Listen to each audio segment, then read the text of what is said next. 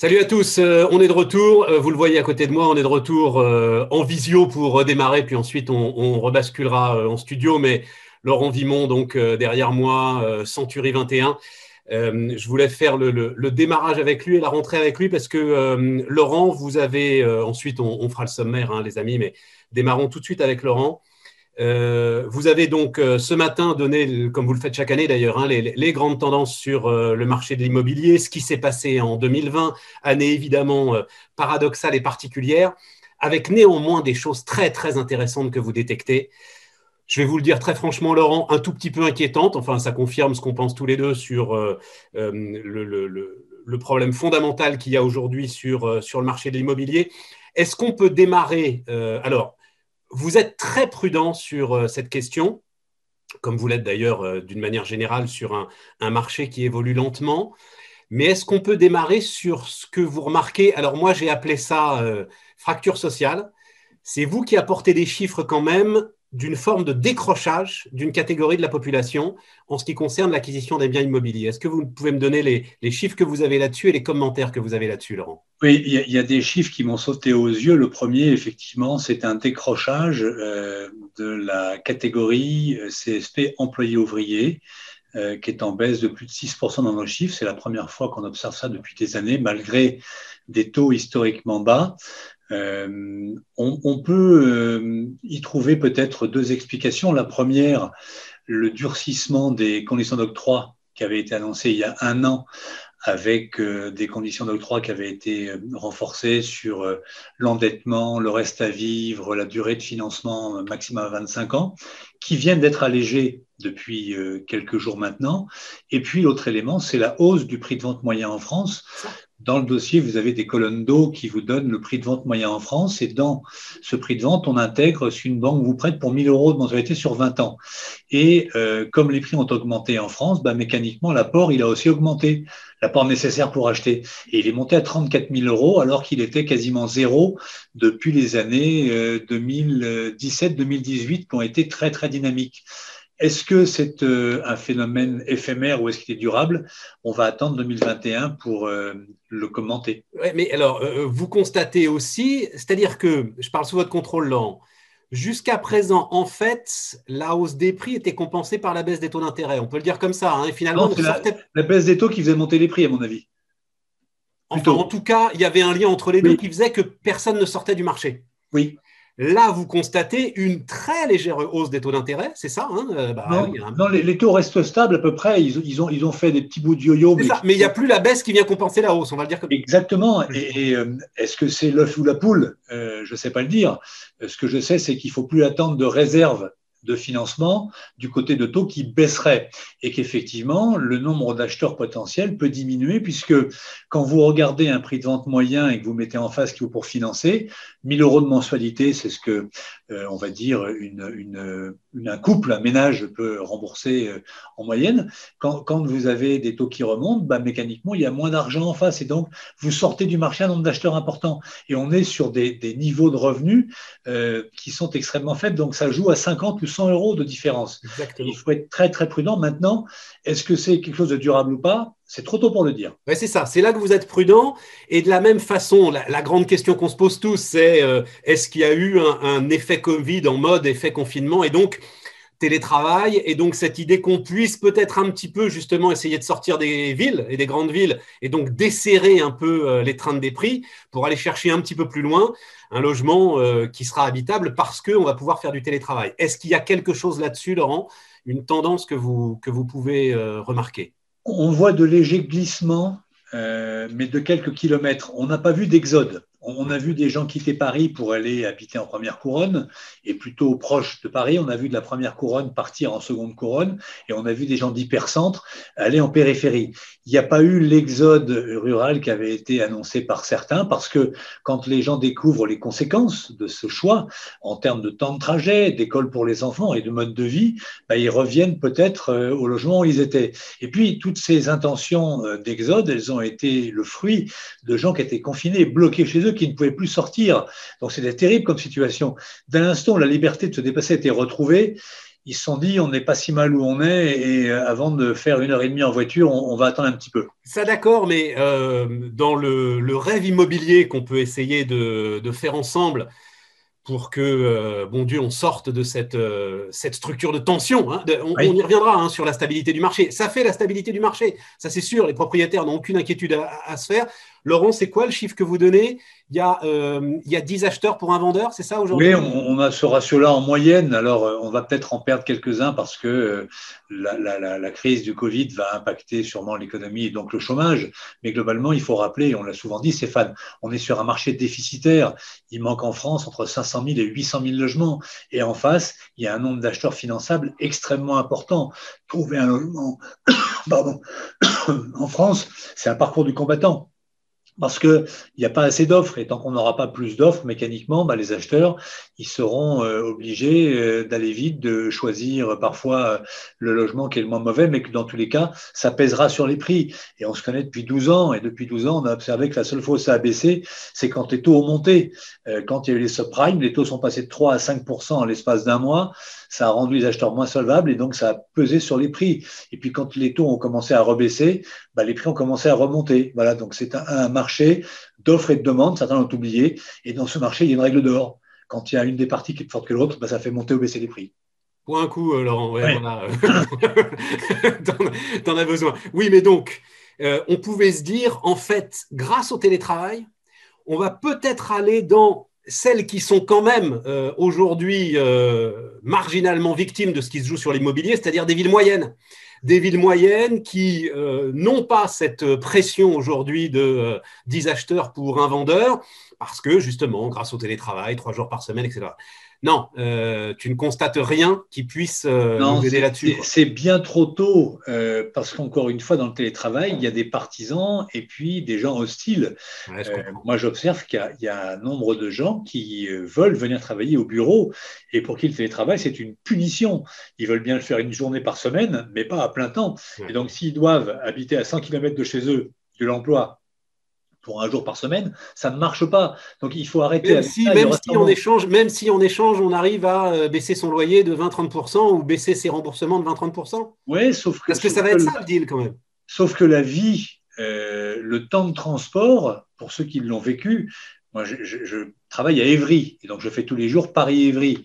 Et je garantis que c'est pas drôle tous les jours et que ça pèse sur la vie privée. Alors il faut bien mesurer ça. Je ne prétends pas que ce soit impossible, juste il faut mesurer les conséquences. Dans tous les cas, tous ceux qui ont rêvé d'un logement euh, à la campagne ne sont pas tous passés à l'acte. Ce que tu as constaté, c'est-à-dire, tu avais, alors tu, l'as dit hein, dans ta conférence de presse, euh, euh, je crois que c'est. Alors, ton concurrent m'avait parlé, l'un de tes concurrents, enfin le seul qui soit vraiment significatif, m'avait parlé d'Orléans, toi c'est Chartres. donc, activité dingue sur l'agence de Chartres, c'est ça? En fait, il y a aux quatre points cardinaux, il y a au nord Senlis-Compiègne, à l'ouest Chartres, à l'est Marne-la-Vallée et au sud Fontainebleau, qui, euh, après le confinement, ont été envahis par des Parisiens qui étaient partis se confiner en location et qu'on trouvait la vie formidable et qui ont acheté des résidences secondaires. Et donc, il y a eu effectivement une espèce d'engouement, d'emballement sur ces quatre euh, communes ou régions, on va le dire comme ça, de Parisiens plutôt CSP+, parce qu'il faut des moyens pour les résidences secondaires, qui ont acheté un logement là-bas et qui se sont dit, on va garder le logement parisien et puis là, le télétravail, on va l'optimiser puisque un des deux le fera le vendredi et un le lundi. Comme ça, les gamins pourront être à l'école la semaine tranquille avec un des deux parents, et puis un des deux bénéficiaires de la campagne pendant que les autres. Bon, mais c'est pas assez significatif pour faire évoluer. Non, non, non. La résidence secondaire, ça a augmenté de quasiment 6% en 2020. C'était un phénomène important parce qu'on ne l'a pas connu depuis des années. L'élément pour moi le plus spectaculaire, c'est la hausse colossale des achats à titre de placement. Alors, on va y venir. Allons-y. deux choses. Euh, la proportion des plus de 60 ans. Oui qui compense les moins de les CSP moins et les moins de 30 ans parce que eux ils ont l'avantage d'avoir grâce au logement qu'ils revendent un pouvoir d'achat extrêmement important puisqu'ils ont des hausses de prix qui vont de 50 à 100% en fonction de l'endroit ils ont acheté de la date à laquelle ils ont acheté. Donc ils ont un apport conséquent. Des taux bas ils ont été actifs sur le marché. Et puis l'autre l'autre élément important pour moi c'est effectivement les achats à titre de placement. Une vente sur trois 30% des ventes qui ont été faites à investisseurs avec des, des profils de gens qui peuvent être cadres moyens employés ouvriers et qui décident d'investir pour leur retraite, considérant qu'il y a une vraie incertitude et qu'acheter un logement à 50 000, 100 000 euros, ça représente, allez, on va dire, entre 300 et 500 euros de crédit.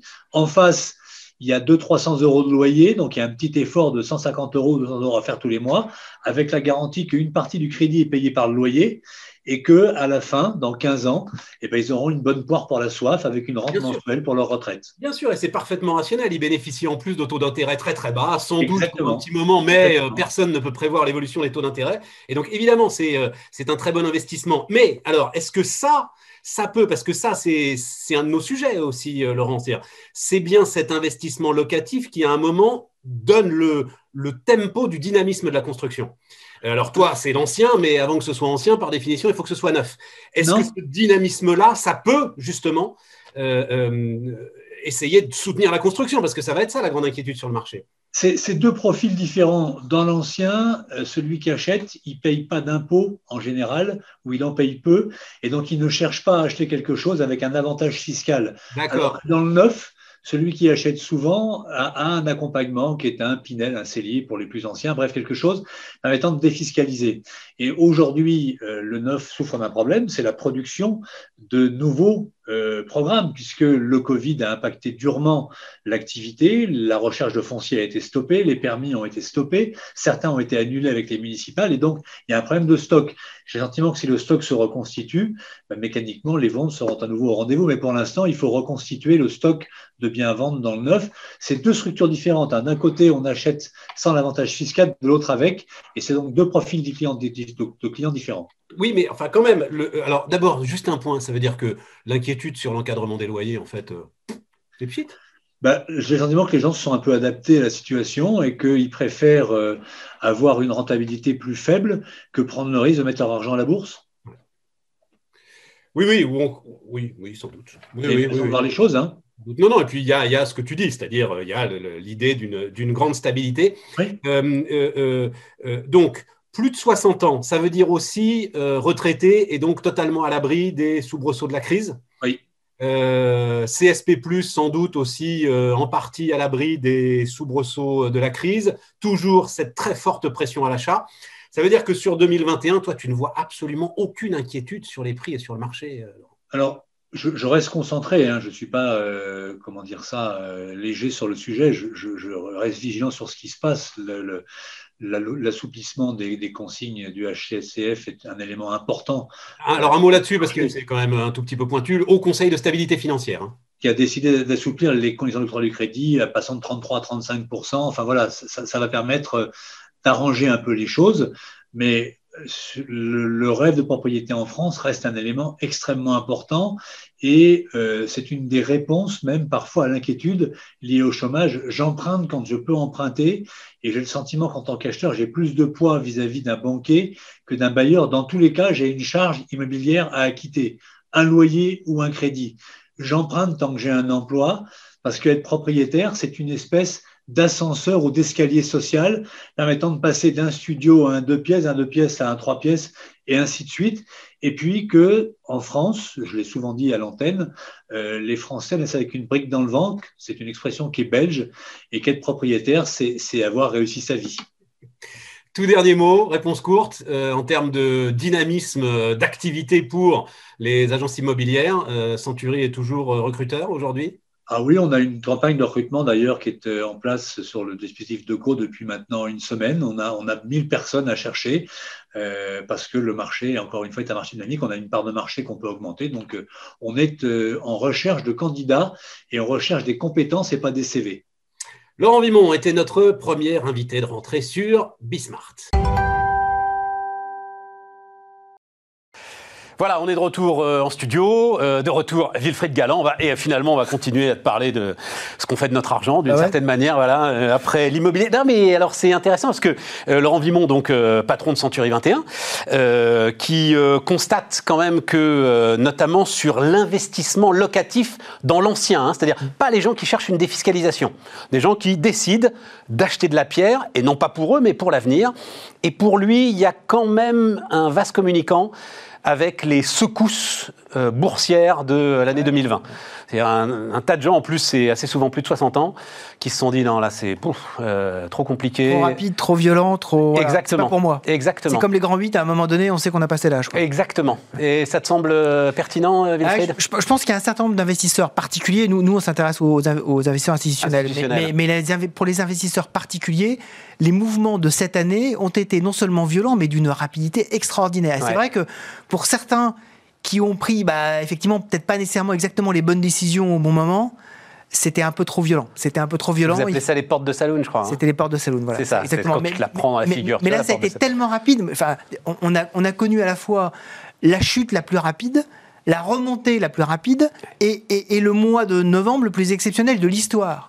À un moment donné, ça fait beaucoup. Et je me souviens qu'on s'était parlé ce, ce, jour, le 9 novembre euh, de l'année dernière, où le vaccin de, de, de, Pfizer avait été annoncé, et on s'était dit de toute façon, il est déjà trop tard. Ouais, c'est ça. Il est déjà trop tard pour investir parce qu'on a déjà fait plus 9% ou 10% ou 30% sur certaines valeurs. On s'était parlé à 15h, l'annonce avait eu lieu à 13h et Air France était déjà à plus 40. Exactement. Exactement. Donc effectivement, pour, pour certaines catégories d'investisseurs, cette violence... C'est super frustrant en fait. C'est-à-dire, non, mais j'imagine, euh, euh, si j'avais été, je ne le suis plus, mais si j'avais été investi, euh, effectivement, investi en action, vous vous prenez toute la paume, vous savez jamais trop, hein, cette fameuse phrase, quand est-ce que je ramasse le couteau, il est en train de tomber, voilà. Vous savez jamais trop quand vendre. Finalement, vous décidez de vendre, et au moment du redémarrage, vous, vous êtes pris de vitesse. C'est hyper frustrant. Bah, mais je pense que même pour les professionnels, c'est quand même très, très compliqué. Hein. C'est pour ça qu'en fait, on dit toujours que la, la, la qualité de la performance que vous faites à la fin, c'est le socle de votre allocation d'actifs que vous avez fait au début. c'est-à-dire votre allocation stratégique. Après, effectivement, vous pouvez faire des mouvements, vous pouvez essayer d'aller chercher un petit peu plus de performance en, analysant euh, les, mouvements qui se passent. Mais si vous ratez sur votre socle d'investissement long, ce sur quoi vous êtes vraiment investi sur, sur le long terme, à la fois en termes de, typologie de valeur et de, et, de mode d'investissement, c'est extrêmement difficile de faire du vrai trading, en particulier pour un. Pour Tiens, ce qui nous amène au Bitcoin. Ben voilà. Parce que euh, je ne sais pas ce que tu vas me dire, ce que, ce que tu en penses. Ça y est, ça, s'est enfin stabilisé. Moi, depuis le début, alors en plus, euh, ils sont sur les réseaux sociaux très actifs, les bitcoiners, là, les Bitcoin Fine Boys. Euh, j'ai toujours considéré que c'était un grand casino. Bon, voilà, on peut jouer. Hein. Vous pouvez acheter un ticket de casino, il n'y a absolument aucun problème. Pour moi, c'est pas un investissement. Ça y est, c'est un investissement, Wilfried? Alors, je pense que c'est une, une sorte de quelque chose un peu hybride, une sorte de nouvelle matière première une sorte de matière première numérique qui est fondée sur euh, l'idée même de matière première, qui est l'idée de rareté. Le fait de dire, vous achetez quelque chose qui est fondé sur la rareté, et cette rareté vous permet d'avoir accès à une espèce de réserve de valeur. C'est pas une monnaie, hein. c'est-à-dire qu'une monnaie, c'est un instrument de transaction, c'est une monnaie, c'est une, facilité de, de paiement qu'on n'a pas aujourd'hui. Une matière première elle repose sur quelque chose. Elle a un sous-jacent. L'or, à la fin des fins, ça sert à quelque chose. C'est pour ça que je dis que c'est une espèce de matière première un peu hybride, nouvelle génération, mais effectivement, on ne peut pas la comparer ni à l'or, et encore moins au cuivre, au zinc, euh, au platine, au palladium, pour lequel on a une, véritable utilité. Là, en fait, il s'agit de cette espèce de conjonction un peu, un peu magique, euh, pour, pour beaucoup en tout cas, de la technologie, la finance, et puis la rareté. Donc on met tout ça ensemble et on a quelque chose qui est assez explosif, en particulier depuis que la finance euh, l'année dernière s'en est quand même largement emparée. Hein, je rappelle que euh, on avait en 2019 20 euh, millions de transactions par de dollars de transactions par jour sur le marché futur du Bitcoin. On en a l'année dernière, on en a eu 200 millions. Donc en fait, ça veut dire que la finance a créé plein de produits autour et à partir de ce moment-là, bah, vous créez des produits, vous créez de la, vous créez de la demande et, vous remontez. Largement. là aussi, il faut rester relatif. Je ne sais pas si tiens peut-être que tu as ça. Le, le, je crois qu'aujourd'hui l'encours général de Bitcoin tiens, un truc dont on va parler, à peu près la valorisation de Tesla. C'est à peu près 600, 600, milliards, donc oui, ça doit voilà, être. c'est ça. voilà, c'est à peu près 600 milliards. c'est à peu près 100 milliards. Bon, ça, reste. C'est euh, significatif, hein, mais enfin, sur euh, l'ensemble des marchés euh, que tu adresses, Wilfried, ça reste ah, tout à fait. une goutte d'eau. Mais, mais, la question qui se pose aujourd'hui, et c'est pour ça que c'est intéressant de quand même se pencher sur la question, c'est qu'en 2018, lors du dernier crack du Bitcoin, ceux qui ont été rincés, ce sont les particuliers. Et donc, les autorités financière et monétaire, c'est pas très grave. Si, euh, des particuliers jouent et, perdent, c'est pas très grave. Là, on commence à avoir euh, Goldman Sachs, euh, des, des hedge funds qui sont assez lourdement investis en Bitcoin. Je, regardais ce matin, on a, lors des deux derniers trimestres, on a un milliard de dollars nets qui se sont investis dans des produits financiers sur le Bitcoin. Un milliard de dollars par trimestre. C'est effectivement faible par rapport à la masse globale des investissements, mais on commence à avoir une certaine mécanique financière. Et on sait très bien que quand on commence à avoir des mécaniques financières dans le bilan des banques autour d'un certain nombre de, choses, on fait attention. Et donc, il faut, donc ça veut dire qu'il faut faire attention. À, donc ça veut dire qu'il faut faire attention ah. à cet actif ah. parce qu'on peut créer un peu de déstabilisation. BlackRock, 8 000 milliards de dollars. Tout à fait. Voilà. Mais, ils, peuvent en prendre un petit milliard euh, en Bitcoin. Ça, mais je me souviens que quand on comparait euh, l'encours général de, dette de la Grèce à l'encours général de dette de la zone euro, on disait que c'était pas grave. Et on s'est rendu compte que même avec 2%, on commençait à avoir des gens qui commençaient à être un petit peu mal à l'aise parce qu'on ne sait jamais exactement quelle était la place dans le bilan. On ne sait jamais exactement. parce que c'était la zone euro qui était en jeu. C'est vrai, tout à fait. Non, mais... Et là, ça prenait une grosse, grosse place dans le bilan. Et là, ça prenait une grosse place dans le bilan. Néanmoins, bon, d'accord. à partir du moment où on commence à créer des produits financiers il, il achète du bitcoin ou pas, Wilfried Galland? Ah, Moi, je considère que c'est quelque chose que je ne maîtrise pas. Voilà. Euh, et donc, comme c'est quelque chose que je ne maîtrise pas, je considère que c'est quelque chose qu'on peut avoir dans son allocation d'actifs, à la, dans son allocation d'actifs matière première à titre de diversification. mais mais pour, pour, moi, pour moi c'est ça. Pour moi, c'est euh, c'est un nouveau type de matière première. Mais ça ne veut pas dire qu'on met la majorité de son argent là-dessus. Et donc, les 600 milliards de Tesla, là, hein, donc 750, 760% euh, dans l'année. Alors, euh, là aussi, c'est une conjonction finalement, c'est ça, euh, Wilfried? C'est, la, Tu vas me dire un peu la même chose que pour le, que pour le Bitcoin? D'une certaine façon, oui. C'est-à-dire que le, euh, Tesla. Il y a le côté tech, quoi, qui. Euh, exactement. C'est, moi, j'ai appelé l'engouement autour de Tesla le, la, peur de manquer le nouvel Apple. Hein. Fear of missing Apple. C'est pas fear of missing out, c'est fear of missing Apple. c'est, le fait de se dire euh, quand on était en 2007-2008, tout le monde disait non mais de toute façon euh, l'iPhone c'est bien gentil, il n'y a même pas la, y a même pas la 3G à l'époque. Euh, alors par rapport au BlackBerry et par rapport à Nokia, vous êtes gentil, mais c'est pas ça qui va quand même révolutionner le monde, en particulier des entreprises. Et on se retrouve dix ans plus tard avec un monde qui a totalement changé, qui a totalement explosé. Et là, les investisseurs se disent pas, avec moi. En plus, Elon Musk a cette capacité de raconter des histoires extraordinaires autour d'une industrie qui était une vieille industrie. Et dit, moi, avec moi, je, vous avez quelque chose de totalement nouveau. Vous avez de la tech, vous avez, euh, vous avez une réinvention de cette industrie-là. Et ça, c'est quelque chose que les investisseurs achètent énormément parce qu'on achète la réinvention. On, achète le monde d'après. Là encore, hein, euh, les chiffres, hein, donc 500 euh, 000 véhicules livrés en 2020. Euh, alors, je n'ai pas les tout derniers chiffres de General Motors, mais ils doivent être autour de 10 millions, quoi. voilà, 8-10 millions. Non, il y a eu une belle baisse du marché, donc allez, on va dire 7-9 millions pour General Motors. Oui, non, non, mais je comprends ce que tu dis. Et, toute la différence, c'est qu'effectivement, on dit est-ce que est-ce qu'on achète la photo ou est-ce qu'on achète le film qui va venir? Ce qui me gêne dans cette histoire, Wilfried, c'est que tu compares avec Apple, et c'est très intéressant. L'iPhone même si on n'y croyait pas, mm. apportait, était une innovation de rupture. Euh, j'ai encore du mal à considérer qu'une bah. Tesla est une innovation de rupture. En fait, la, façon dont, ce véhicule est conçu, il est conçu autour de la logique justement de, l'amélioration permanente euh, dématérialisée, ce qui est totalement nouveau par rapport à l'industrie euh, à l'industrie automobile. Là, effectivement, c'est, il s'est construit comme une boîte de logiciels. Et c'est pour ça qu'à un moment, on se disait, Apple va racheter Tesla pour acheter Elon Musk. Bah, on a appris pendant ces. voilà, euh, donc, hein, pour ceux qui n'ont pas suivi ça, euh, Elon Musk a dit euh, bah, quelques jours avant le, premier de l'an, je crois, hein, qu'il avait essayé de joindre, de joindre Tim Cook pour lui vendre Tesla et que Tim Cook n'avait même pas rappelé. Parce que Tim Cook est exceptionnel pour délivrer, mais par contre pour inventer, il n'y a plus Steve Jobs. Et on se disait que le, le, le, duo entre celui qui invente et celui qui délivre, ça pouvait être pas mal. Bon, euh, l'histoire est passée, le train est passé. Euh, et puis, je pense que cette, euh, cette histoire de Tim Cook, je crois qu'il va falloir relativiser ça. Je, on disait ça il y a dix ans, au moment de la mort de Steve Jobs. Moi-même, je me disais, tiens, et puis on se rend compte que quand même, il arrive à faire pivoter Apple euh, vers euh, les services de manière très spectaculaire. C'est un, pivot vers les services. C'est plus une invention. Phénoménale. C'est plus une invention de, de, quelque chose qui change la vie. Bah oui, mais peut-être que. Mais, mais, il a changé les, son Les services changent la vie parfois aussi, Wilfried. Dernier point qui t'intéresse.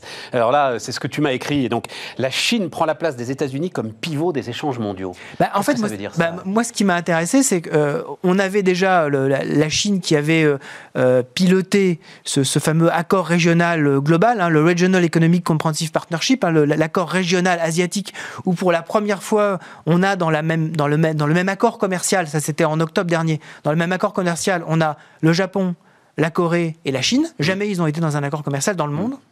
Euh, avec l'Asie du Sud-Est, Et donc là, ils ont remplacé les États-Unis qui avaient, euh, avec le partenariat transpacifique, ils avaient créé ça. Et Donald Trump, la première décision qu'il a prise, c'est je sors de ce partenariat. Donc la Chine s'est positionnée autour en mettant en plus la Nouvelle-Zélande, l'Australie, donc des alliés traditionnels euh, des, États-Unis. Et là, avec le, partenariat investissement, l'accord investissement européen, ils disent bah, euh, là aussi, vous avez des soucis avec votre partenaire américain qui vous impose de plus en plus de droits de douane et vous êtes un peu énervé. Bah, moi, je vous, propose quelque chose pour qu'on puisse échanger. Alors, ça reste petit. Je ne hein. crois pas que c'est... Alors, d'abord, c'est petit, puis purement ponctuel et conjoncturel. C'est-à-dire, Biden débarque, euh, il va remettre les choses d'équerre, et les Japonais, les Australiens... Parce que euh, la relation avec la Chine, elle est quand même pas. Euh, elle n'est pas simple. Elle n'est pas simple hein, pour les Japonais et pour les Australiens. En particulier pour les Australiens. En particulier pour les Australiens, exactement. Bah, ils vont retourner assez légitimement vers le grand frère américain, non? ça, ça, leur permet d'avoir une alternative, en tout cas une alternative économique, pas, pas une alternative stratégique. Je suis absolument persuadé que l'alternative stratégique n'est pas là.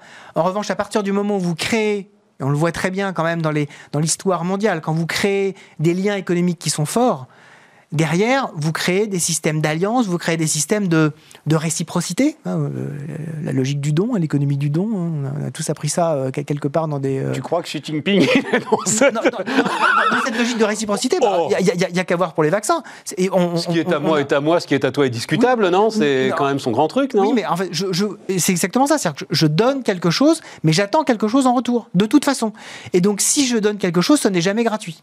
Donc si je suis là pour dire je vous ouvre mais euh, euh, la porte pour mes investissements, ça veut dire aussi que bah, vous allez m'aider dans un certain nombre de choses. Ça a toujours été pour les Chinois, ça a toujours été comme ça. Bon, on va en reparler avec euh, André Le Pietri qui, bah, qui va te suivre et qui connaît très très bien, très très bien la Chine. tu dis, oui, juste toute petite dernière question, mais il nous reste à peine 40 secondes, donc peut-être qu'on en reparlera. La question de l'annulation de la dette Covid là, euh, en Europe, c'est une question qui va prendre de l'ampleur, ça, ou c'est un débat euh, académique euh, qui ne sortira jamais de... Je pense que c'est un débat purement académique, et, et, les officiels de la BCE ont été quand même extrêmement clairs sur le fait qu'il fallait que ça s'arrête. Oui non, pas que ça n'allait pas se faire, mais que de toute façon, il fallait que même les discussions s'arrêtent sur ce sujet-là, parce que ça allait déstabiliser, et ça risquait de déstabiliser le lien quand même qui est, qui est, qui est fort, mais qui peut être fragilisé entre le politique d'un côté et euh, les banques centrales de l'autre. On n'en a pas besoin en ce moment, donc je pense que c'est un sujet qui va assez vite s'arrêter.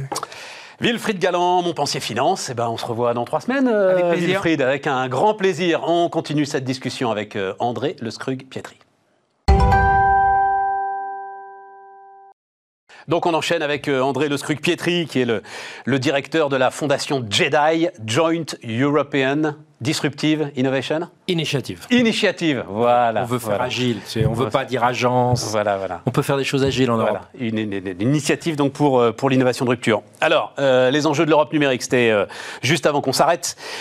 Digital Service Act et Digital Market Act, donc passé et approuvé par, par la Commission, présenté par Thierry Breton. Et donc, c'était trop short, on n'avait pas eu le temps de l'organiser, mais tu as envoyé tout de suite un communiqué où les mots sont quand même assez forts. Donc, voilà, c'est un sujet de fond, on peut y revenir.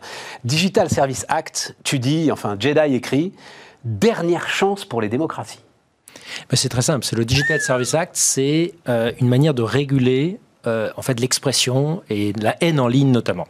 Et on voit bien aujourd'hui que Internet agit comme une et surtout les réseaux sociaux comme une espèce de de, de, chambre d'écho d'écho chamber comme on dit en, anglais, c'est-à-dire de, de caisse de résonance. caisse de résonance. Et on pensait initialement, rappelez-vous, les, les, les fondateurs d'Internet pensaient que ça permettrait à tout le monde de communiquer, à l'information de se fluidifier. En fait, pas du tout. Mais tu crois que c'est une c'est une menace pour la démocratie? Ah bah Aujourd'hui, c'est une menace parce que euh, on, on le voit maintenant de plus en plus tu as des fausses vidéos qui circulent. Et, ah oui, mais attends, quand tu commences à avoir, et tu es bien placé pour le savoir, quand tu ne peux plus et aujourd'hui c'est le cas avec la technologie, distinguer une vraie d'une fausse vidéo, parce qu'on ne parle pas de fake news, les fake news tu peux les démentir, sauf que quand on a quelqu'un comme toi qui ou le président de la République qui va par exemple dire que euh, dans une vidéo, bah non, finalement les vaccins, mais ils auraient dû arriver il y a deux mais semaines. Ça ne tiendra pas, euh, André. Tu vas en avoir trois ou quatre comme ça, et chacun va se rendre compte du ridicule de l'exercice. Euh, tu sais, tu sais bien aujourd'hui que l'écrit c'est peut-être 10-15% de la perception de quelque chose. L'image, la, vidéo, c'est. Mais elles seront démenties aussitôt publiées. Oui, sauf que si tu arrives. Et il en restera, oui, sur une. Je te, donne, je te donne un autre exemple qui, qui, qui s'est passé très récemment. Tu as le patron d'une très grande banque qui a eu une vidéo sur lui qui, n'est ni vraie ni fausse, qui est tout à fait, qui est juste manipulée, qui disait, euh, euh, en fait, on a des petits problèmes de, solvabilité, on n'a plus d'argent en caisse. Ça a abouti à un vrai mouvement de foule dans la vie réelle. Si, ça, si, si tu n'arrives pas à aller très très vite dans le démenti, euh, euh, l'image restera. Et, sérieusement, tu penses donc le. alors, en tout cas, euh, ce qui est deuxième chose, et pourquoi je dis que c'est pour les démocraties, c'est que aujourd'hui, le pouvoir de réglementation des 10, 100 responsables qui chez Facebook, chez Google font la modération en ligne, ils ont aujourd'hui un pouvoir réglementaire bien plus important que nos 577 députés ou que nos 750 parlementaires européens. Donc aujourd'hui, qui dirige? La vraie question, c'est vraiment une question de représentativité, de souveraineté. Euh, qui aujourd'hui met les règles? Est-ce que, ce sont des, entreprises privées? Et à nouveau, moi, je ne suis pas du tout un anti-GAFA de base, mais je pense juste que je suis juste très attaché à euh, un check et balance, c'est-à-dire euh, au fait que ceux qui réglementent soient aussi surveillés par les, par les citoyens, par le vote ou autre. Aujourd'hui, ce n'est pas le cas. Derrière, alors, il se trouve que j'ai eu, moi, la chance et l'honneur, il y a maintenant 18 mois, de discuter avec le patron de YouTube Monde qui décrivait l'architecture mise en place hein, euh, par euh, Alphabet. Mais c'est mais phénoménal. C'est énorme. Phénoménal pour analyser en temps réel autant que faire se peut l'ensemble des vidéos qui euh, sont postées sur YouTube. Avec ce sujet qui est que ça ne peut pas être humain. Alors d'abord parce qu'il y en a trop, surtout parce que c'est insupportable en fait. C'est-à-dire qu'un humain ne peut pas rester. Il y a un tel déversoir de haine qu'un humain ne peut pas rester plus que quelques heures à dire. À, à, effacer. Ça veut dire que de toute façon, ça leur appartient. Enfin, c'est, personne d'autre qu'eux ne peut aujourd'hui administrer euh, une telle masse. Certainement. Et ça doit être la même chose chez Facebook. Euh, c'est probablement le cas. Et d'ailleurs, ils jouent là-dessus. Donc c'est une illusion cette histoire. C'est pas du tout une illusion. La question, c'est est-ce que on délègue entièrement et YouTube devient le fameux ministère de la vérité Hein, du, fameux livre 1984. Euh, parce que tu as YouTube et Facebook, tu en as deux. Et d'ailleurs, ce qui est tout à fait intéressant, c'est que tu te rends compte que certains GAFA, je dirais Microsoft ou Apple, ont un tournant assez intéressant. Ils arrivent à apparaître comme les plutôt sympathique de ce monde-là. Google et Facebook n'ont pas réussi aujourd'hui à faire ce tournant. Et en plus, ce qui est terrible chez Google, c'est qu'ils avaient leur fameuse devise euh, Do no evil, ne fait pas. Don't be evil. Don't be evil, euh, ne fait pas de, mal. Et en fait, aujourd'hui, Google et Facebook sont considérés comme un petit peu les, les, les, les, vilains petits canards. Le, le problème, à nouveau, c'est pas que les plateformes ne le font pas. Moi, je pense qu'on a plutôt de la chance, parce qu'aujourd'hui, on a des plateformes américaines qui sont plutôt gérées par des démocrates. Euh, on voit qu'aux États-Unis, ah, tout le monde. Est... que moi, cette discussion avec ce gars-là, mais j'étais sidéré de la masse de ce qu'ils mettent en place. Donc, on a quasi, on a presque de la chance que ça soit géré par ce genre de, personnes. Imagine si c'est géré par des entreprises qui, eux, sont pas dans des systèmes démocratiques ou des gens qui n'ont pas été élevés dans des valeurs démocratiques. Et aujourd'hui, on se rend compte que le monde n'est pas du tout en convergence de valeurs, il est plutôt en divergence de valeurs. Mais le vrai souci, c'est pas ça. C'est est-ce que on décide de totalement déléguer est-ce qu'on convoque ces gens-là euh, à l'Élysée, au Berlaymont, euh, à la chancellerie à Berlin quand on n'est pas content Ce qui est aujourd'hui le cas. Et je trouve que c'est aujourd'hui un, facteur d'impuissance immense de nos hommes politiques. Ou est-ce qu'on arrive à trouver un partenariat public-privé où euh, ces entreprises sentent quand même qu'à la fin, il y a une certaine légitimité démocratique que non pas donc s'ils commencent à faire des choses, pour moi, qui sont des choses qui sont normalement du domaine d'un mot que normalement je n'aime pas beaucoup, qui est le domaine du régalien, parce qu'il y a tellement de choses derrière ça. Et tu vois, le plutôt libéral en moi aujourd'hui me dit, on arrive dans un monde, et peut-être qu'on reparlera aussi de la concurrence, il y a, y a des mythes, bah, et qui sont encore très féroces en Europe, que qui dit privé dit forcément, euh, euh, enfin, dit, qui dit libéral dit forcément que ça va dans une, dans une certaine ouverture de la société. En fait, c'est pas le cas. Et qui dit étatique dit forcément que ça doit, ça doit être réglementé par le haut. Pour moi, il y a une espèce de troisième voie inventée. D'ailleurs, tu demandais si on était une fondation au début. On est une fondation parce qu'on croit aujourd'hui au rôle de, de, citoyens engagés, mais sur des sujets qui concernent le grand public. mais, mais techniquement, tu fais, es un Jedi, tu es, sur l'innovation, tu es sur la technique. Et alors, techniquement, techniquement, eh ben, l'exemple de ces vidéos. Aujourd'hui, ces vidéos, c'est ce qu'on appelle, alors pour rentrer un peu dans la technique, des, des, réseaux génératifs adversaires. C'est-à-dire, en gros, c'est, je ne sais pas si tu te souviens de Wargame, c'est quand l'ordinateur joue contre lui. Et en fait, il n'y a pas de solution. On retrouve Thierry Breton d'ailleurs. Euh, et, et, en fait, euh, c'est pour ça que c'est très puissant, parce qu'aujourd'hui, dès qu'il y a un petit défaut dans ces vidéos qu'on pourrait détecter, qu'on pourrait démentir, qui pourrait être une preuve que c'est une fausse vidéo, euh, en fait, ces systèmes automatiquement euh, les améliorent. Donc aujourd'hui, il n'y a pas de solution technique pour les meilleures d'entre elles pour véritablement les détecter. Donc la vraie question, c'est comment est-ce que la réglementation ne le réglera pas? Et on le voit bien aujourd'hui sur la vie privée le fameux GDPR. Euh, dans les derniers jours est paru un, un rapport qui montre à quel point Facebook aujourd'hui utilise le, fameux règlement européen de, protection des données à son avantage parce que ça devient aujourd'hui une barrière à l'entrée contre les nouveaux entrants. Donc en fait, la réglementation, elle a toujours un coup de retard. Donc les choses bougent en Europe. Et je pense, tu, citais euh, Thierry Breton, je crois qu'avec Thierry Breton, on est passé de la Citroën à la Mercedes. le seul problème, c'est qu'aujourd'hui, on est dans un monde de Tesla. Quoi. Donc, encore euh, une fois, mis à part, pardon, hein, euh, du, mais c'est le terme, mis à part de la gesticulation pour dire Ah, attention, maintenant nous avons le Digital Service Act. et donc nous allons pouvoir convoquer euh, YouTube. Mais bah- qu'est-ce que tu vas faire qu'ils ne font pas, mon gars? Rien. Tu peux. Tu vois ce qui se passe aujourd'hui aux États-Unis, et pourtant euh, les États-Unis ont pendant très longtemps été euh, très favorables à ces grandes plateformes.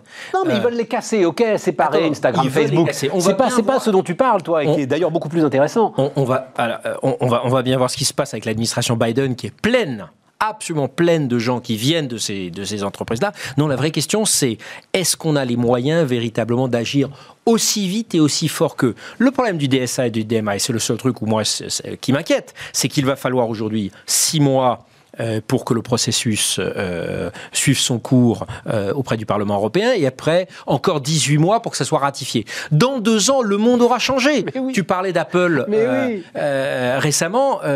voilà, en dix ans, le monde a totalement changé. Donc si on met deux ans à réagir, on est mort. Par contre, aujourd'hui, les États-Unis nous montrent bien que quand tu as 48 États américains, que tu as des sénateurs, tu as vu les auditions de Mark Zuckerberg récemment au Sénat américain, tu as des sénateurs qui bossent leur sujet et qui sont pas dans les auditions qu'on souvent très très très tu as véritablement aujourd'hui une vraie peur de ces plateformes d'être cassées. Non, non, mais pour le coup, tu as euh, euh, Thierry Breton. Euh, on va pas faire le sketch ici sur Bismart. S'il y a un gars qui est à peu près le gars qu'il faut pour adresser de tels sujets, c'est évidemment Thierry Breton. Il a dirigé Thomson. Il raconte que il a montré le premier MP3 à Steve Jobs. Je sais pas si c'est vrai, mais à l'époque où il dirigeait Thomson, il a dirigé Orange. Il a, il a dirigé. Exactement. Il a dirigé Atos, enfin bref, il a baigné là-dedans, il n'y a aucun problème. Il a... Bon, euh, évidemment, non, le sujet, c'est aujourd'hui une telle masse, il faut une telle infrastructure et une telle puissance que je ne vois pas qui d'autre que ses propres entreprises aujourd'hui peuvent l'effectuer, et peut-être qu'elles mettront en avant justement le fait que les casser réduit leur puissance et réduit leur capacité d'action contre euh, ces vidéos que tu décris et qui te font. Euh, c'est pour ça que, juste casser n'est peut-être pas une solution, mais il faut avoir aussi le courage de faire des propositions qui sont euh, majeures. Aujourd'hui, moi, ce que je ne comprends pas, c'est qu'aujourd'hui, on est sur des gesticulations qui aujourd'hui n'apportent pas grand-chose. Euh, par exemple, la malheureuse Margaret Vestager, dont on a quand même dit tellement de bien, bah, aujourd'hui, la plupart de ces décisions sont soit remises en cause, confère l'Irlande, soit aujourd'hui cassées même dans la Cour de justice européenne. Bah oui, mais on, ça, ça, ça, oui, mais alors, l'état de droit. Exactement. C'est ce qu'on appelle l'état de droit. Voilà. Donc ça, veut bien dire, ça veut bien dire qu'une approche purement, on va dire, juridique ou euh, euh, juriste ne, ne, marche pas. Pourquoi ne pas imposer une chose tout à fait simple? Et les Chinois le font. Et Dieu sait que je ne suis pas du tout un adepte du système chinois. Et euh, chaque tu jour connais qui par passe, cœur et on va en parler dans un instant. mais pourquoi n'impose-t-on pas à ces plateformes vous travaillez avec les données. Aujourd'hui, les données, en tout cas c'est Thierry Breton qui le dit, sont la, valeur, la matière première du, 20, du 21e siècle. Vous, vous devez donc, comme avec les, les, industries extractives, les industries de défense, vous devez être à 51% européen, messieurs, dames, pour Amazon France, euh, ou pour Amazon Europe, ou pour Google. Ça veut dire quoi ça, 51% Ça, ça veut dire qu'ils transfèrent 51% de leur, de leur, de leur, euh, euh de, de, de, leur, capital. leur, capital. à des investisseurs européens. Mais c'est un peu. Mais, mais, mais, bon Dieu, mais c'est 1000 milliards. Mais c'est ce que. Mais, qui va euh, aller même acheter ça Mais c'est ce qu'a euh, fait la Chine. Alors par contre, non, la Chine, la Chine elle est tranquille. Elle, oui, mais tu vois, elle fait ce qu'elle veut. La Chine, à un moment, euh, Alibaba euh, commence à prendre un peu trop de puissance. On dit, au fait, on t'a pas dit Jack Ma, c'est fini. Et ben voilà. voilà. fin de la récréation. Bah oui, non, mais enfin, André, on peut, non, enfin, tu. Je pense que, mais oui, mais sauf que ces États aujourd'hui, ces États, tu vois, lapsus révélateur, ces entreprises aujourd'hui ont des pouvoirs pas dignes d'un État, bien plus importants qu'un État. Corporation, j'adore ce truc.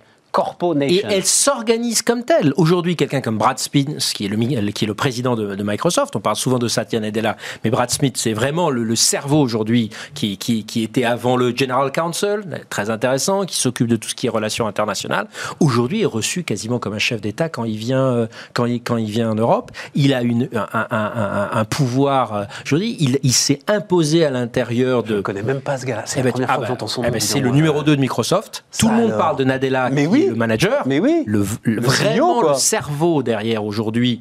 Pas, pas, pas l'opération, pas, pas, les produits, mais véritablement celui qui réfléchit à la strate de Microsoft. Celui qui arrive aujourd'hui à faire de Microsoft un partenaire de Gaia X, qui est au cœur de la, du bah, groupe de, travail, qui est au cœur du S Data Hub, qui est au cœur, euh, qui est chaque fois invité euh, au, Tech for Good Summit à l'Élysée, etc., etc. Aujourd'hui, c'est un homme absolument clé. Aujourd'hui, la vraie question, c'est ces entreprises elles sont probablement du bon côté, néanmoins, elles sont aujourd'hui en roue libre complète. Le problème, c'est que si on les casse, eh bien, on va laisser la, place à d'autres. La vraie question pour les Européens. Attends, attends, il y a un autre problème. C'est si on les casse. Enfin, il y a une question d'efficacité. Parce que tu dis, il faudrait créer toute pièce des plateformes européennes, quoi, d'une certaine manière. pas du tout. Je crois que ça, c'est un mythe. mais on il faut viser le coup d'après. Il y, a, il y a pour moi un symbole de cette crise. En mars 2020, euh, et je crois que d'ailleurs mon ami euh, Gilles Babinet a repris cet exemple récemment. En mars 2020, euh, Zoom valait American Airlines. Non, Zoom vaut une dizaine de compagnies aériennes aujourd'hui. ce fameux graphique, aujourd'hui, Zoom vaut 151 milliards de dollars, alors que la plus grosse, je crois, Southwest vaut 26. Oui, mais c'est à ce moment qu'il faut pouvoir anticiper. La vraie question, c'est est-ce que les Européens se positionnent sur le coup d'après? Est-ce qu'ils se positionnent sur la reconnaissance faciale sans base de données centralisée? Est-ce qu'ils se positionnent non pas sur le big data, la, guerre est probablement terminée, mais l'intelligence artificielle de demain, elle sera basée sur la même manière dont, les, les humains travaillent, c'est-à-dire avec du small data. Est-ce qu'on se positionne sur alors regarde comme les Français avaient appelé la stratégie quantique. Ça fait six mois qu'on l'attend en France. Euh, euh, bah, pour le coup, Thierry Breton, c'est son grand truc, la stratégie quantique. La technologie que la France ne va pas rater. Gonflé quand même comme titre. Hein. C'était le, titre du rapport parlementaire que ne va pas rater. Je crains que ça, ça soit un effet boomerang dans six mois. Oui, enfin, où est-ce qu'on en est? André, mais c'est toujours, la même histoire. C'est une histoire de puissance de marché, c'est une histoire de dynamique d'innovation. Il y a deux, choses qui manquent. non, non, il y a deux choses qui manquent. Un, c'est où est notre marché unique? Là, il faudrait faire un rapport d'inventaire sur euh, l'ancienne Commission européenne qui, pendant cinq ans, on ne sait pas ce qu'elle a fait, mais il n'y a pas de marché digital unique. D'ailleurs, les derniers rapports aujourd'hui montrent bien que les seules grandes sorties possibles pour les, les, grandes levées de fonds, elles sont encore essentiellement faites par des sociétés américaines et tout le monde s'introduit au Nasdaq. Mais bien sûr. De plus en plus. Mais bien sûr. Bon, ça c'est une chose. Donc où il est ce marché unique? Ben non. On a 27 euh, agences de cybersécurité, on a 27 CNIL. Ça, c'est une décision politique purement politique. Où il est le courage politique là? Il n'existe pas. Parce que on a tous nos petites agences, nos petits fonctionnaires à placer, etc. On devrait d'ailleurs mettre Guillaume Poupard, qui est un excellent, il, devrait, il ferait un super job au niveau européen. Mais ça, c'est la petite... C'est qui? C'est notre ministre... C'est notre euh, patron de l'ANSI. Oh. Et qui ah, de l'ANSI, ah oui, ah oui, Agence nationale et qui, est un des 15 fondateurs de Jedi, je tiens à souligner. C'est pour ça que... Agence nationale de, la, de sécurité... De sécurité des systèmes informatiques. Des systèmes euh, informatiques. Donc ça, ça c'est une chose. Et il y a, y a 15 CNIL. Donc il n'y a pas eu d'application de traçage André, pendant il le reste Covid. minutes. Je veux absolument, parce que euh, tu as longtemps travaillé en Chine, euh, tu continues évidemment euh, à regarder la Chine de près. On s'est fait avoir, là, le traité sur les investissements? C'est pas qu'on s'est fait avoir, mais c'est véritablement, on accouche d'une souris. Ça fait sept ans qu'on négocie. on se pose, enfin, on se pose pas la question, on sait très bien pourquoi ça a été fait. C'est les Allemands voulaient absolument avoir un deal pendant, le, pendant le semestre allemand. Oui, et puis pendant que les Américains regardaient pas, quoi, parce qu'ils sont occupés autre chose. C'est pas idiot comme stratégie quand même. Moi, j'ai trouvé ça bah, assez malin finalement, opportuniste. Bah, finalement, non. Ça veut, ça veut dire quoi? C'est-à-dire que l'Europe ne peut agir que pendant la période de transition où il n'y a pas de président américain en fonction. C'est aussi une autre manière de voir les choses. Hein. Euh, non, non, mais non. pendant que Trump est trop occupé à mettre la pression en Géorgie et que Biden euh, n'est pas n'est pas n'est pas encore président. de rassembler ses non, mais, non mais c'est pas une affirmation de puissance. euh, non, l'Europe géopolitique, elle pourrait. Non, aujourd'hui il y a trois il y a trois choses qui ont, je crois qu'il y a trois choses qui ont été négociées. Un sur les véhicules électriques, un sur un meilleur accès sur les hôpitaux privés. Il y a une troisième chose, je crois, dans le domaine euh, de. de Non, mais de- il y a, de il y a quand même. Alors, même si je lis partout, absolument partout, euh, mais c'est n'importe quoi, ils le respecteront jamais. Il y a quand même un droit de regard aujourd'hui sur ce qui va rentrer en Europe, sur la façon dont, a- dont ça a été fabriqué, et notamment sur les conditions de travail. Enfin, c'est c'est pas c'est- anodin. c'est pas du tout anodin. Et, et- et- et même si, euh, alors je vais dire, oui, mais les Chinois le respecteront jamais. Bah justement, on pourra le dire. Jusqu'à présent, en fait, on ne pouvait rien dire. Maintenant, on pourra le dire. Dites donc, vous avez signé ça, et euh, en face, c'est pas du tout ce qui se C'est passe. pour ça que je dis que les choses bougent en Europe. Il y avait déjà eu la même chose sur l'origine, euh, alors là pour le coup pas sur le travail, qui est un vrai sujet aujourd'hui, le travail forcé notamment avec, euh, euh, le Xinjiang, mais euh, il y avait euh, le la, la procédure REACH qui permettait en fait de savoir exactement Sur les produits chimiques, ça. Sur les produits chimiques. Absolument. Ça, ça a eu un impact sur les supply chains mondiales absolument considérable. Et là-dessus, bravo l'Europe. La vraie question, c'est quels sont aujourd'hui les mécanismes de, de, euh, où, on peut, où on peut imposer des mesures de rétorsion. Celles-là, elles sont pas du tout précises. Et s'il n'y a pas des mesures très précises et surtout rapides, parce qu'à nouveau, si, c'est là où moi je suis un peu en désaccord avec, avec, avec les fondateurs de l'OMC qui ont fondé quelque chose qui est basé sur un tel juridisme Oui. que si ça arrive deux, cinq ou dix ans après, mais le Oui. monde aujourd'hui, Oui. et, et je crois que la pandémie nous le montre, aujourd'hui le monde vit au jour le jour, semaine par semaine, mois par mois. Tout ce qui dure plus longtemps est peut-être bien en termes de valeur, mais totalement inefficace. André, j'étais ravi. Euh, à très bientôt pour euh, continuer cette discussion. Et nous, bah, on termine dernier invité sur Bismart. Et donc on termine, on termine avec euh, alors euh, lame de fond, lame de fond depuis alors depuis un moment, mais en même temps là, euh, ça y est, la, la- vague est quand même absolument considérable. Euh, Alexis Normand est avec nous. Bonjour Alexis. Enchanté, bonjour. Euh, fondateur donc de Greenly, Greenly comme son nom l'indique, voilà, on est dans le, on est dans le green. Est-ce que je peux résumer parce que je veux qu'on discute du fond assez vite euh, ensemble, Alexis. J'ai résumé ça. Je déteste quand on parle comme ça, mais là, le Yucca du carbone. Alors, euh, Greenly, c'est euh, effectivement une application et un SaaS pour mesurer toutes les émissions, que ce soit d'un individu ou d'une entreprise. Euh, et ça passe par, euh, donc, non pas seulement le scanning de vos produits, mais vraiment toutes vos dépenses. Votre facture d'électricité, votre facture d'essence, vos achats Internet, toutes vos dépenses d'entreprise. Donc, c'est beaucoup plus large que Yuka. C'est, en fait, c'est comment, derrière chaque paiement, euh, apporter une mesure d'impact carbone pour diffuser peut-être à toute la société, à toutes les institutions financières, euh, en fait, un tableau de bord de son mais- impact climat. Ce que vous mettez en avant et ce qui est quand même très bien fait, quand je dis Yucca du carbone, c'est quand même la possibilité, euh, bah, restons sur l'environnement de euh, l'impact carbone de la tranche de jambon avec le, avec le code barre. Alors, euh, c'est une application qui permet de mesurer l'impact de chacune de ces dépenses. Voilà. Donc, à ce titre-là, on a voulu euh, répondre à un problème, c'est pourquoi est-ce que je me sens concerné par l'environnement et je fais rien au quotidien? Euh, Tout simplement parce que je peux pas améliorer quelque chose que je mesure pas. Donc, il faut une application où je puisse mesurer tous mes achats. Alors, effectivement, la tranche de jambon, mais aussi ce qui a plus d'impact encore peut-être, qui est votre facture d'électricité, votre facture d'essence, vos achats de textiles, vos achats de Ma facture d'électricité, comment Enfin, je veux dire, bon, bon, on va. Le- le- tout le problème est le problème du référentiel euh, aujourd'hui. Tu peux pas savoir si, euh, quand je vais me chauffer là tout à l'heure à 19h, si j'habite, euh, alors euh, à Paris, il y a assez peu de doutes, mais si j'habite euh, pas très très loin, euh, par exemple euh, euh, en Ille-et-Vilaine, euh, est-ce que ça va être la centrale de Cordemais à partir du moment où elle va être, où elle va tourner, donc centrale à charbon, on en aura besoin en février, ou est-ce que ça va être euh, le nucléaire de Flamanville? T'en sais rien en fait. Alors, euh, Tu prends un mixte? Euh, il y a en permanence un mix énergétique. Donc Ouais. le kilowattheure, à tout moment, euh, a un mix énergétique qui change. En été, c'est beaucoup le nucléaire. On a une des électricités les plus décarbonées euh, du monde. En hiver, on ouvre les centrales à gaz et à charbon parce que les gens se chauffent. Donc l'intensité carbone de, de ce qui sort de votre prise augmente.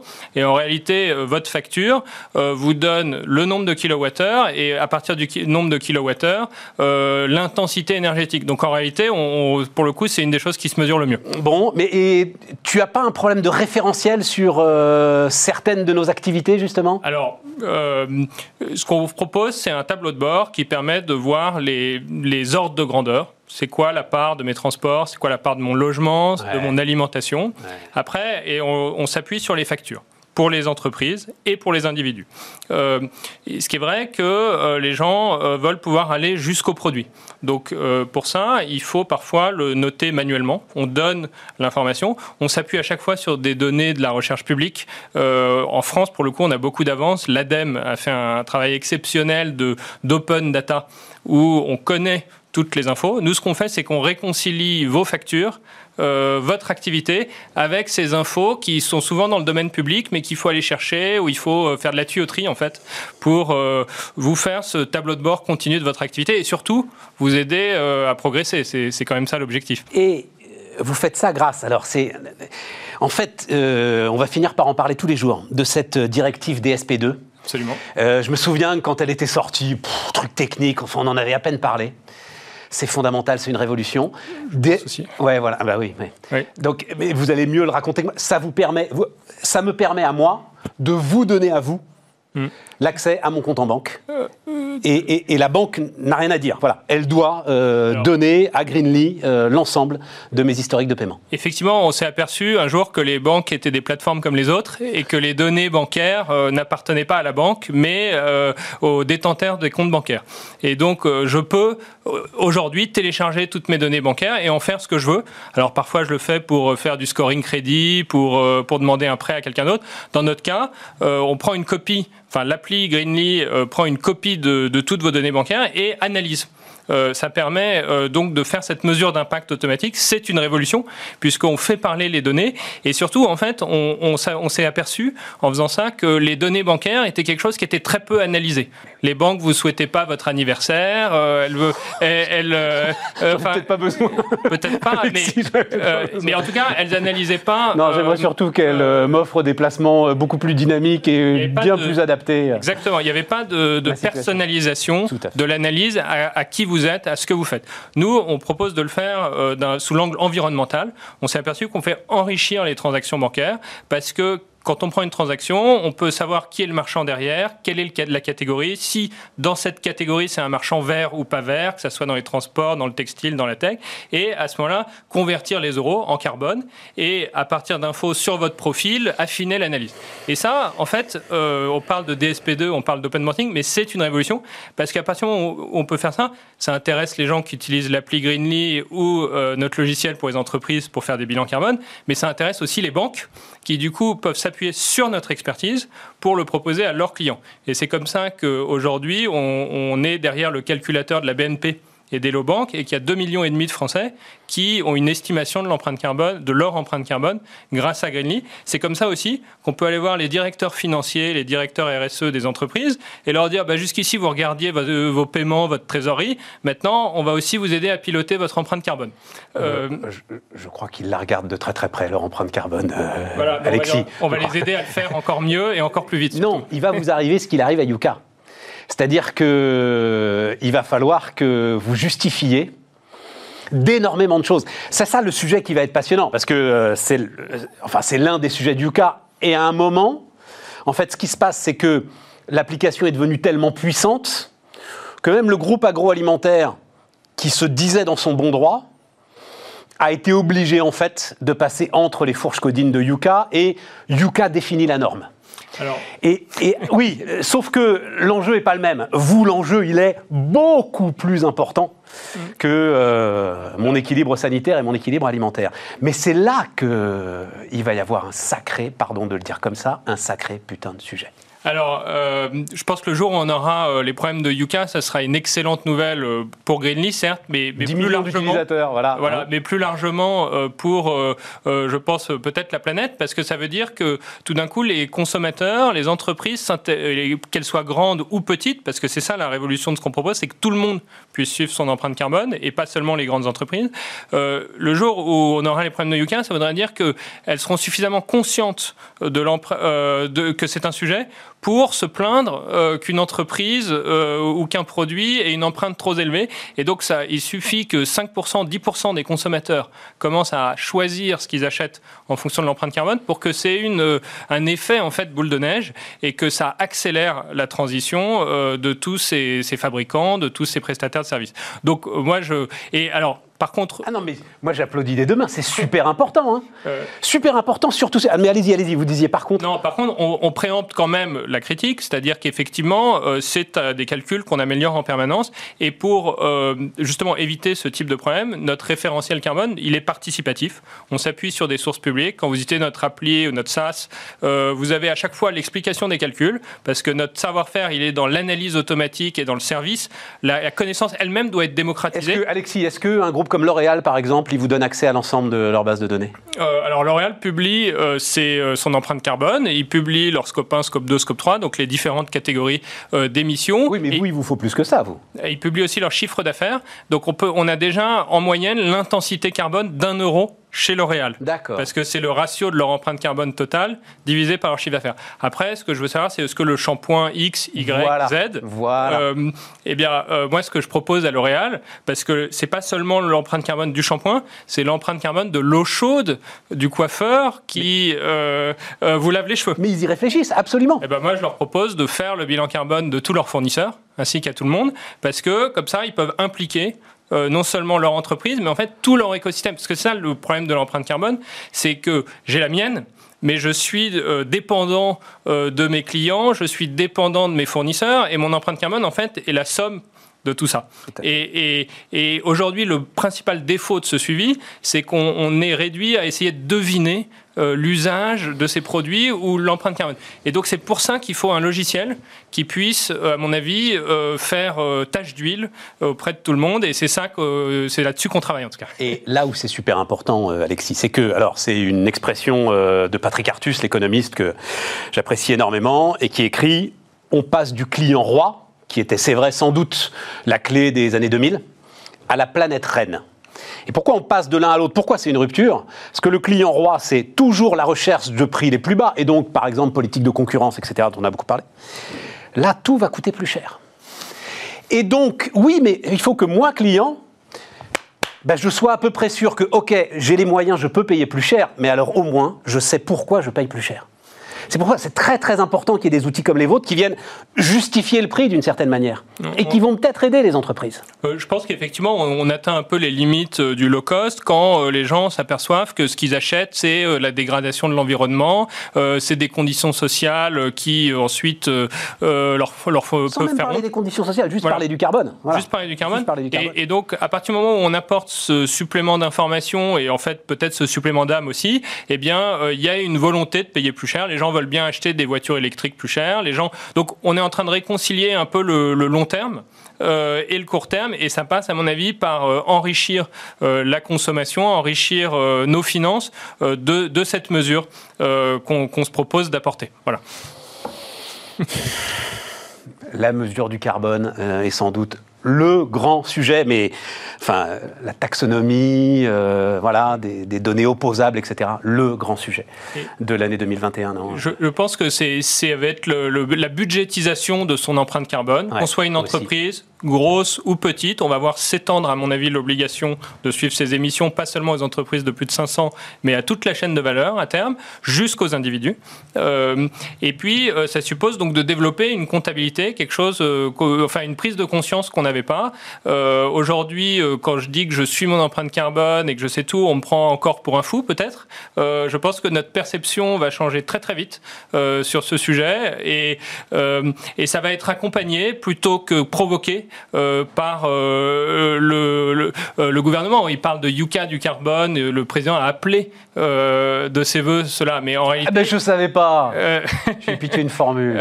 mais c'est parce que c'est déjà en train d'arriver. Et donc, le, on ne fera qu'avaliser en fait un, un, changement technologique. Et surtout, il y a une baisse du coût de ce suivi. et... Oui, mais encore une fois, mais on est au bout et on en reparlera, mais on va en reparler d'ailleurs, je crois, la semaine prochaine. il faut être sûr de la qualité de la mesure. Voilà. Il va y avoir une exigence très très forte, ok, mais sur la qualité de la mesure. Voilà. Et, donc c'est ça le combat.